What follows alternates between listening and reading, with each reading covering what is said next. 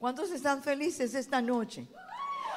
Estoy acostumbrada a ver esto tan lleno, pero hay muchos varones allá en la semana de preparación, de santificación para ir a servir al encuentro.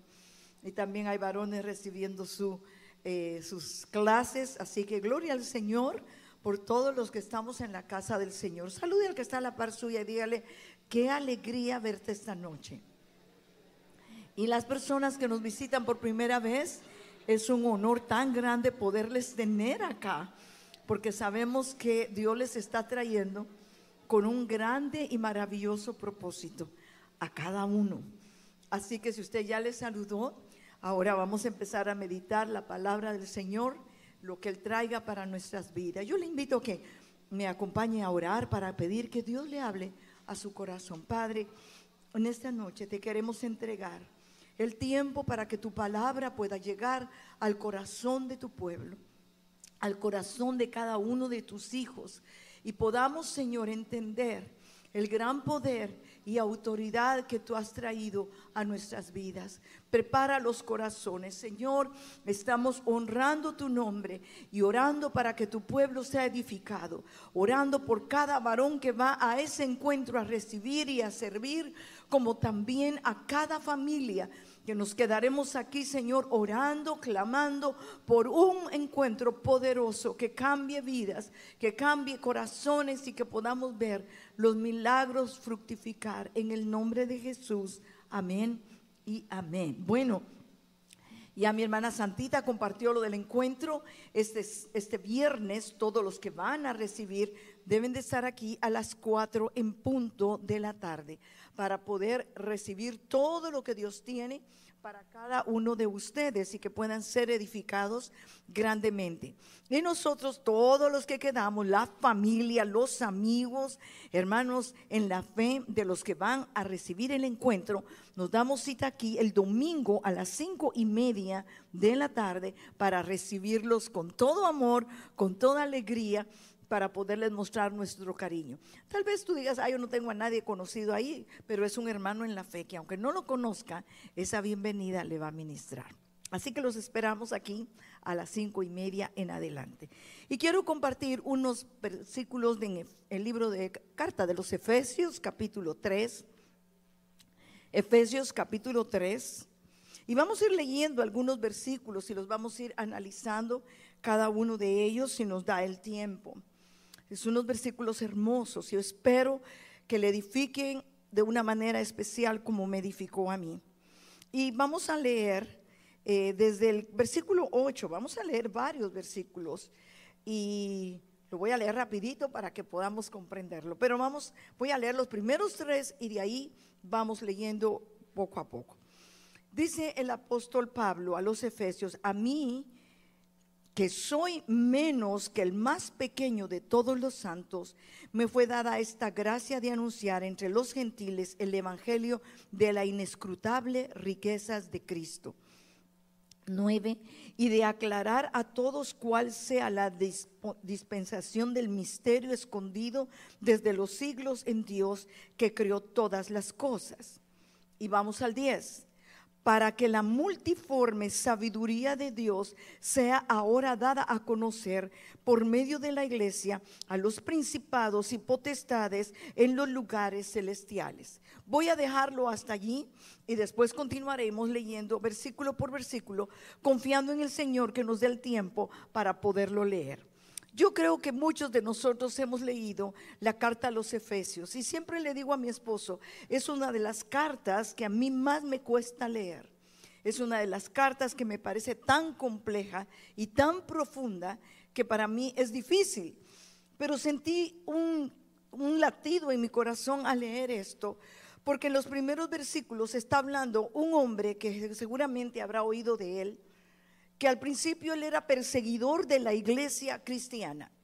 Saulo de Tarso se sentía con la gran responsabilidad de pelear los derechos de su fe, una fe en la que él creía, por la que él peleaba y por la que él sobrevivía.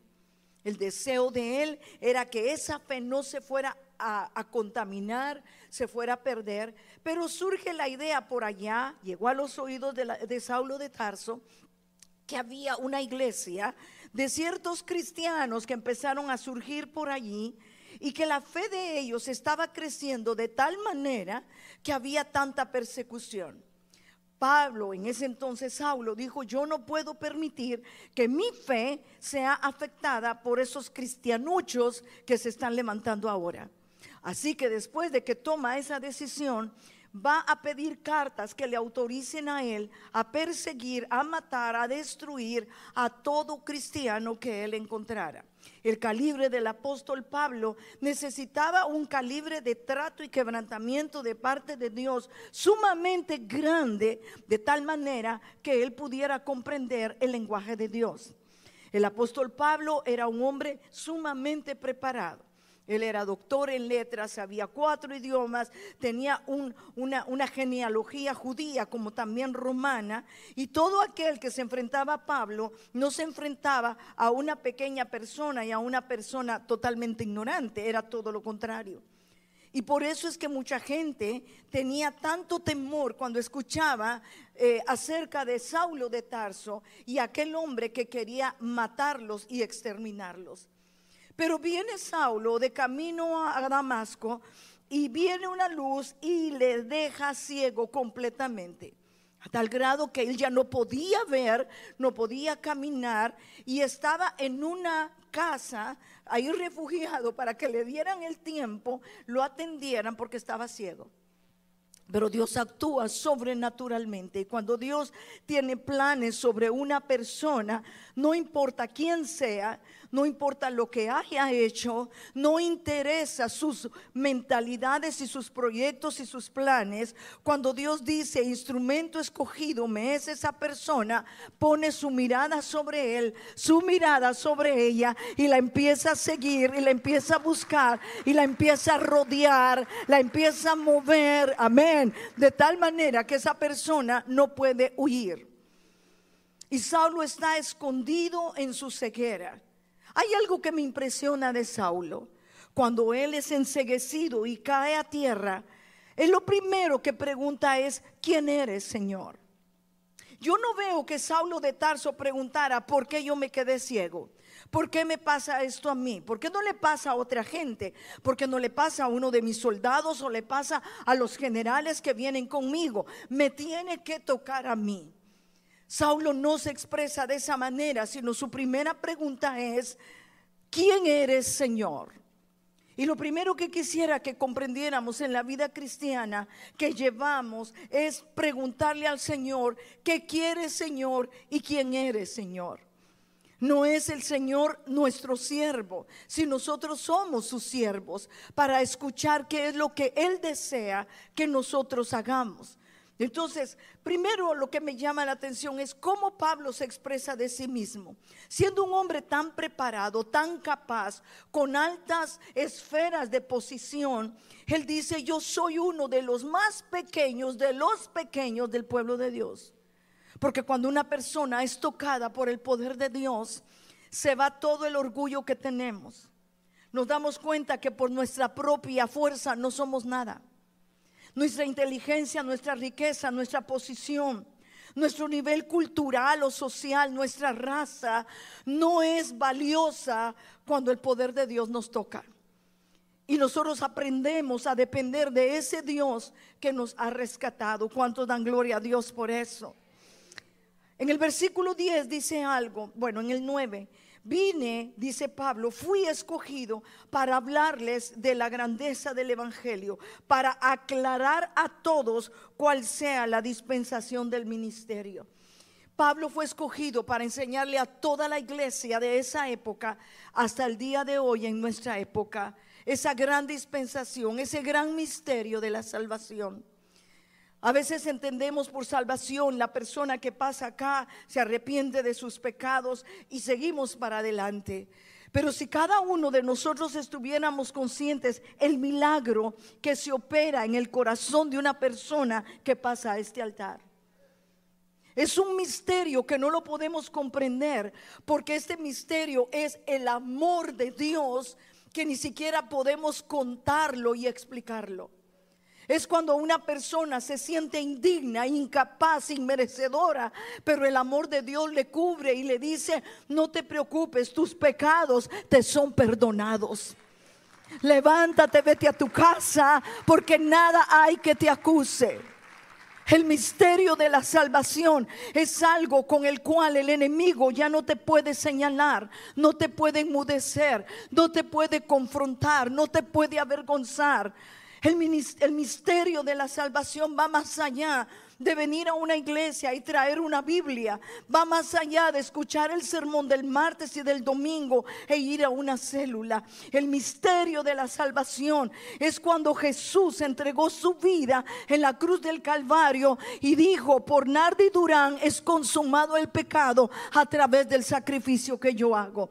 Y ahí también va tu nombre. El versículo 10 dice, para que la multiforme sabiduría de Dios sea ahora dada a conocer en medio de la iglesia. Cuando yo leí este versículo, a mí me, impactó. Siempre lo he leído, pero hoy tocó mi corazón. ¿Qué es multiforme sabiduría? Las muchísimas formas en que Dios tiene sabiduría para manifestarse a nosotros. Nuestra mente no alcanza a comprender lo grande y poderoso que es nuestro Dios pero sobre todo lo más grande, esa multiforme, esa grandeza de poder, esa autoridad ilimitada. Óyeme con esto, quiero llegar a tu corazón y que el Espíritu Santo te hable como me está hablando a mí. La gran sabiduría y poder que Dios le ha dado a la iglesia. Este versículo habla, dice, lo vuelvo a repetir, para que ahora sea dada a conocer en medio de la iglesia a los principados y potestades en los lugares celestiales, conforme al propósito eterno que hizo Cristo Jesús por nosotros, en quien tenemos seguridad, acceso con confianza por medio de la fe en Él. Vuelvo a repetir y tratar de, de escribirlo. Se trata de que Dios le dijo a Pablo, mira Pablo, yo te salvé yo no te dejé ciego para toda tu vida. El tercer día se te fueron las escamas. Ananías tenía miedo de venir a orar por ti. Tú eres un malvado, eres un hipócrita, eres asesino, eres todo. Pero, diga conmigo, pero, yo tengo planes para ti. Y en esos planes estás incluido en que lleves mi mensaje a, a toda criatura. Que le digas a la iglesia el poder que yo le he dado. Y sabes una cosa, que la iglesia muchas veces somos los que menos creemos en el poder que se nos ha sido dado. Cuando una iglesia verdaderamente encuentra la llave de saber el poder que hay en nosotros, las cosas cambian. Cuando entiendes que hay un poder delegado sobre ti, no porque tú y yo seamos grandes, sino porque Dios nos escogió como a Pablo, siendo tal vez asesino o alcohólico o lo que sea, y nos dio el poder de ser iglesia. Ahora entiendo y sé, y creo que tú lo has entendido, por qué el enemigo ataca a la iglesia. El enemigo no ataca a los burdeles, el enemigo no ataca a los que venden droga, no ataca a los que están pervertiendo a los niños. El enemigo va a atacar a aquel ser en vida que hace que el infierno y la tierra tiemble. Es una iglesia que reconoce su poder y reconoce su autoridad y reconoce la razón por la cual está en la tierra.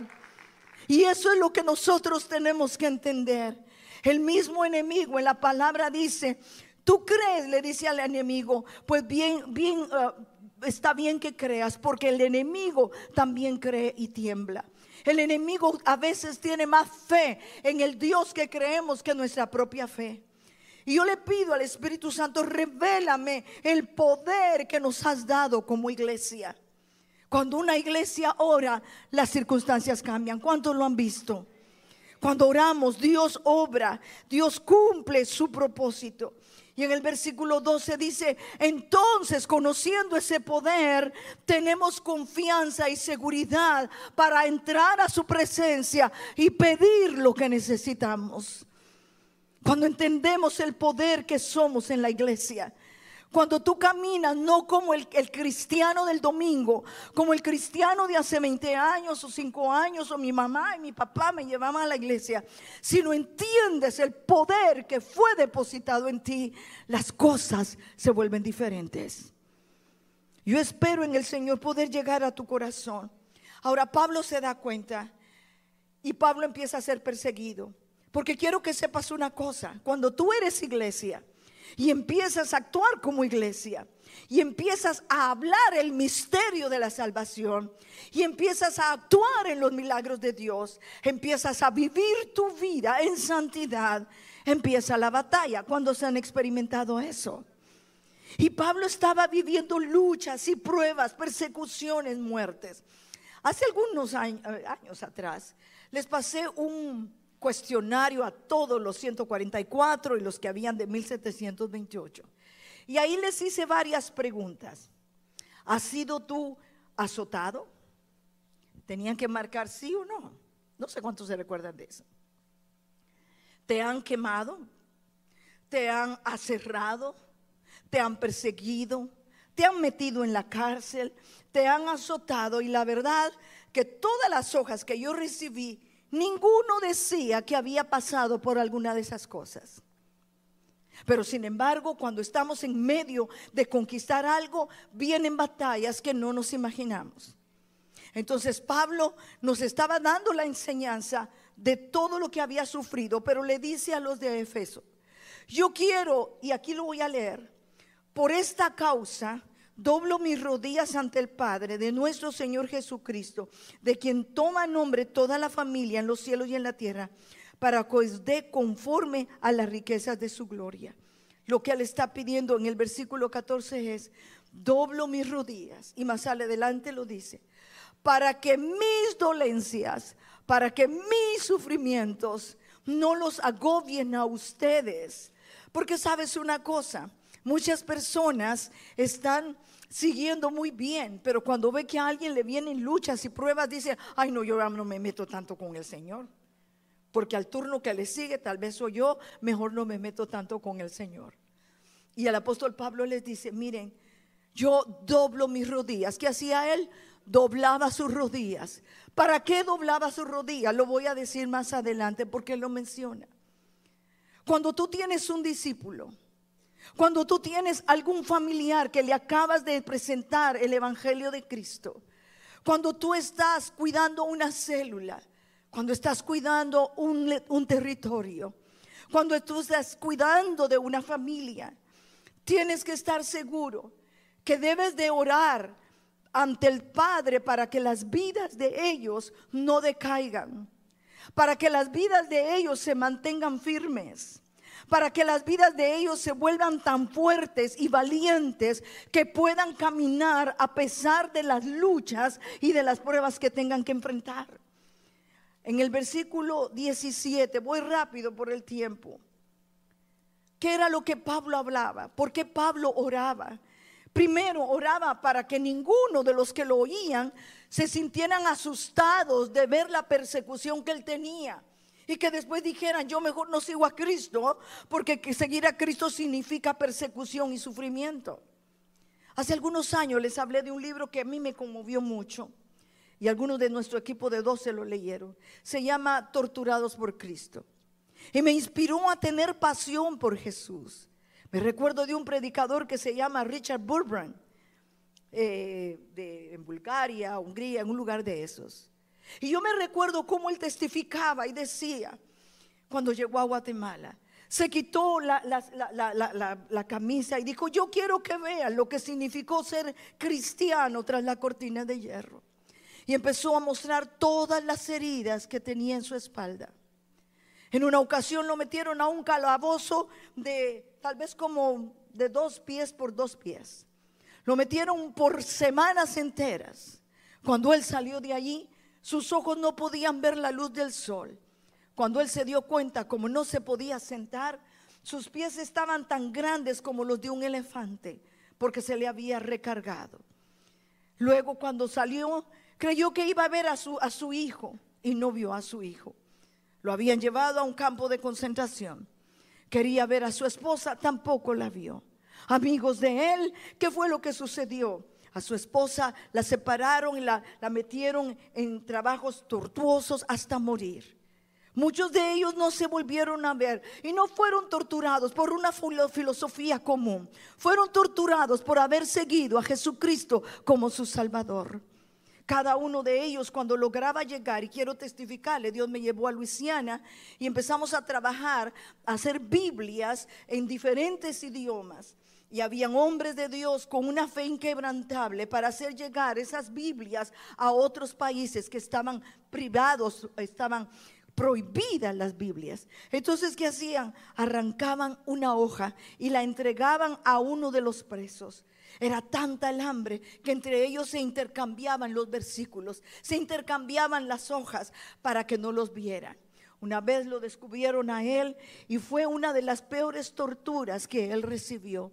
Mi pregunta es, ¿cuánto hemos sufrido por Cristo? ¿Cuánto hemos padecido por llevar el Evangelio a otras personas? ¿Cuánto sufrimos en Estados Unidos por profesar la fe cristiana? Yo creo que somos muy bendecidos. Nos subimos al carro y tenemos calefacción. Si está lloviendo, tenemos parabrisas. Si está muy caliente, tenemos aire acondicionado. Y tenemos la libertad de venir a un lugar. Cuando Pablo veía lo que estaba viviendo y sufriendo, solo les podía decir, oro para que ustedes no se asusten y puedan perseverar. Y quiero decir por qué más oraba. Oro para que las riquezas del cielo les fortalezcan a su hombre interior a través del Espíritu Santo. Pablo decía, oro para que habite Cristo por la fe en sus corazones. Oro a fin de que sean arraigados y cimentados en el amor. Oro para que sean plenamente capaces de comprender con todos los santos de la iglesia maranata. Santo quiere decir apartados, no santos santos. Que puedan tener el amor de Cristo que puedan conocer la anchura, la, longitud, la profundidad de este misterio. Pablo decía, oro de que conozcan el amor de Cristo que sobrepasa todo conocimiento, para que sean llenos de toda la plenitud del amor de Dios. Y el amor de Dios no lo hemos llegado a comprender. El amor de Jesús es más allá que unas gotas de sangre que pintamos en un papel. La sangre de Jesús es poderosa y su amor es profundo. ¿Sabes por qué no logramos confiar en Él? Porque medimos el amor de Jesús como el amor nuestro. El amor nuestro, si me permiten, daré unos ejemplos. Si no estás entre esa línea, te pido perdón. Pero ¿cómo es el amor del ser humano? Si tú me das algo a cambio, yo te doy algo a cambio. Si alguien te da un regalito por el día del cumpleaños, tú ya te sientes con el deber de entregarle un regalito a esa persona porque esa persona te dio un regalo. Si alguien te abre la puerta, tú estás pendiente de que la siguiente vez tú seas quien abre la puerta. Pero eso no es amor, eso es recompensa por el bien que tú me hiciste entre esposos. Si tú te recuerdas del cumpleaños de él y él es un buen esposo, estará pendiente de cuándo es tu cumpleaños y te regalará algo. ¿No somos así? Favor por favor, así es la ley. Favor por favor, regalo por regalo, abrazo por abrazo, sonrisa por sonrisa. Camina en la calle y si alguien no te sonríe, tú evades la sonrisa porque te da pena reírte y que te dejen con la sonrisa en la cara. Pero la Biblia nos habla que el amor de Dios es desinteresado. El amor es grande. Tú estás en este lugar porque la sangre de Cristo fue derramada en la cruz del Calvario para que tú lo conozcas como iglesia. Para que esa sangre te haga un hijo de Él. Para que disfrutes por esa sangre las bendiciones que Él ha prometido. Para que cuando tú declaras que esa sangre, ese misterio que habla Pablo, ese amor profundo, te haga caminar sobre una autoridad. Autoridad sobre el temor, autoridad sobre la inseguridad, autoridad sobre todo problema y sobre toda circunstancia. Pablo oraba. Por eso el servicio de oración debe ser un tiempo de intercesión. Orar por aquel que el Espíritu Santo te inspira. Estábamos en un viaje ahorita con mi familia. Y en el lugar donde estaban me dijeron, hay una persona de Guatemala, es la única que trabaja acá. yo le dije, yo la quiero conocer, yo la quiero conocer, porque yo soy de Guatemala. Y la llevaron a conocer una persona que tenía años de trabajar allá. Y así muy uniformada, muy elegante. Yo solo le dije, a nombre de todos los guatemaltecos, yo te quiero dar las gracias por honrar Guatemala en este trabajo, porque tú eres la única. Y le empecé a decir lo que nació en mi corazón. Al rato esa muchacha estaba llorando. Me dice, me va a hacer llorar. Yo la abracé y le dije, Dios te bendiga, Dios te bendiga, Dios bendiga tu trabajo. Y empecé a declarar palabras de bendición. ¿Por qué? Porque cuando el amor de Dios te toca, eres sensible a cualquier necesidad. Tú vas caminando y el Espíritu Santo te mueve y miras a esa persona y dice, esa persona tiene una necesidad. Ese es el misterio que el apóstol Pablo hablaba. Cuando tú tienes compasión del que no conoce a Dios. Cuando tienes compasión. Y me vine orando por ella. Y no voy a decir el nombre por respeto a ella. La fui a buscar dentro de toda la gente. Yo quería despedirme y orar por ella todavía. Ya no la encontré. Pero me vine todo el regreso orando por ella. Le dije, Señor, no sé si la volveré a ver. No sé si un día tendré la oportunidad de hablarle, pero estaré orando para que la gracia tuya le sea revelada. Tus discípulos merecen tu intercesión. Tu equipo merece tu intercesión. Tu familia merece tu intercesión. Tus padres, tus amigos, tus hermanos. Esta nación necesita tu intercesión. Y yo te puedo hablar de muchas cosas lindas que te hagan sentir bien. Pero este mensaje es un mensaje de desafío. El amor de Dios debe de conmover nuestros corazones. Que cuando tú entres a tu escuela joven, empieces a ver a tus compañeros no como los ves.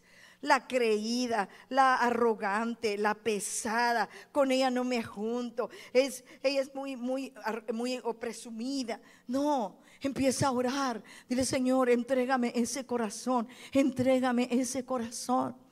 Cuando yo entré a estudiar para, ya para ser maestra, había una jovencita que agarró desde que me vio, empezó a molestarme. Ella usaba unas minifaldas hasta acá, yo usaba más bajo.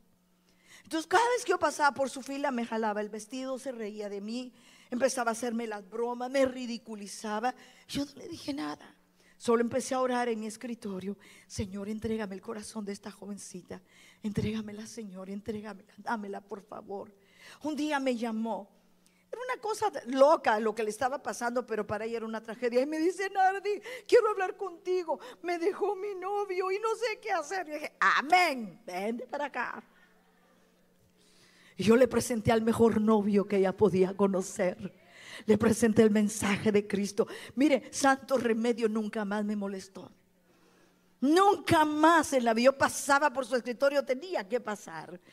No te turbes cuando algo surge mal. Dios te está preparando para cosas grandes. Dios te está levantando para cosas que no tienes idea, porque los planes que tú tienes se hacen pequeños. La Biblia dice, yo sé los planes que tengo para ti, planes de bien. Y cuando tú camines por el valle de la sombra y de la muerte, no te acobardes. Tú di todo lo puedo en Cristo que me fortalece. Tu fortaleza me lleva de gloria en gloria conoce al Dios. Dice que el pueblo que conoce a su Dios se esforzará y actuará. Por eso la lucha que estás pasando, espérate que Dios se va a glorificar. Cuando tú no sabes para dónde agarrar, Él sí sabe para dónde llevarte.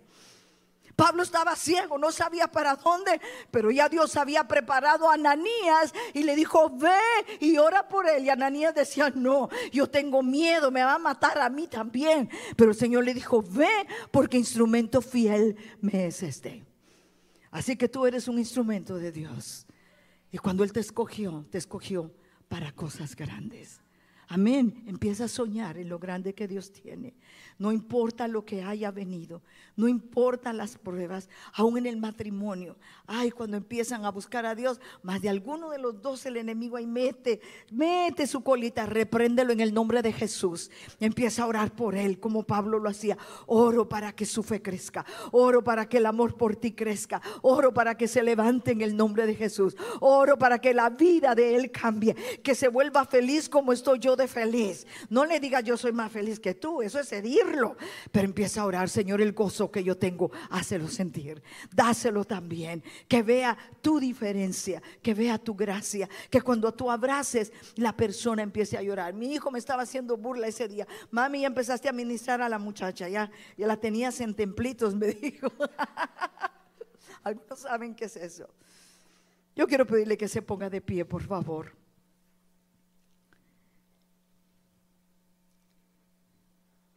Dice en el último versículo, y aquel que es poderoso para hacer todas las cosas mucho más abundante de lo que pedimos o entendemos, según el poder que actúa en nosotros. ¿Cuántos creen que tienen el poder de Dios? Levante su mano porque yo quiero verlo. Ok, dice la palabra, y te lo repito, ese poder que está en abundancia en ti es mucho más grande de lo que pedimos o entendemos. Tú estás pidiendo por un par de zapatos, Él ya pensó en una zapatería. Tú estás pensando en dame corazones, dame almas, Él ya pensó en multitudes. Tú empezaste a pedir, yo quiero que me uses sanando enfermos. Él ya preparó el hospital espiritual para usarte. Pero tienes que creer en la supereminente grandeza de su poder. Tú eres la iglesia. Di conmigo, yo soy la iglesia. Tú eres la manifestación del poder de Dios que el diablo no te menosprecie. Que no diga, ah, tú eres un, un cristiano sin fuerza. No, tú tienes el respaldo de Dios. Cuando tú caminas hay un respaldo de Dios. Cuando tú hablas hay un respaldo de Dios. Cuando tú levantas tus manos, algo está sucediendo en los aires porque tienes el respaldo de Dios. Cuando tú empiezas a interceder por alguien, tal vez no está cerca de ti, pero el Espíritu Santo se está moviendo allá donde tú no tienes idea. Así que por eso el enemigo trata de evitar que tú sepas que tú eres parte de la iglesia. Y el enemigo trata de evitar que entres en el tiempo de intercesión. Este día le hablaba a una de mi, de mi equipo de 12. Dios puso en mi corazón, puedes bajar tu mano porque voy a decir esto para que no te canses. La necesidad de interceder por el encuentro de varones, rodearlo de oración, rodear a los varones que van a servir y a los que van a recibir. Si tú te quieres unir, tenemos a partir de hoy en la noche, a las 12 de la noche, empezamos intercesión. Una de mi equipo va a estar a una hora, a otra hora, a otra hora, cubriendo 24 horas de intercesión. No lo hacemos por Zoom porque ya era muy corto el tiempo. Si tú te quieres unir, puedes agarrar cualquier hora en esta noche, a partir de hoy, hasta las 12 de la noche mañana, intercediendo por el encuentro. Como decía Pablo, estoy doblando mis rodillas para que algo suceda con esos varones que van allá. Porque ellos también pasan sus luchas que no le dan permiso en el trabajo, que ese día el niñito está enfermo, que el jefe no le quiso pagar, que hubo discordia entre el matrimonio, de pasa de todo. Pero cuando hay una iglesia que sabe su posición, diga su posición, las cosas empiezan a cambiar. Yo tengo hermanas bellas, lindas, que ya se conectaron, ya se inscribieron.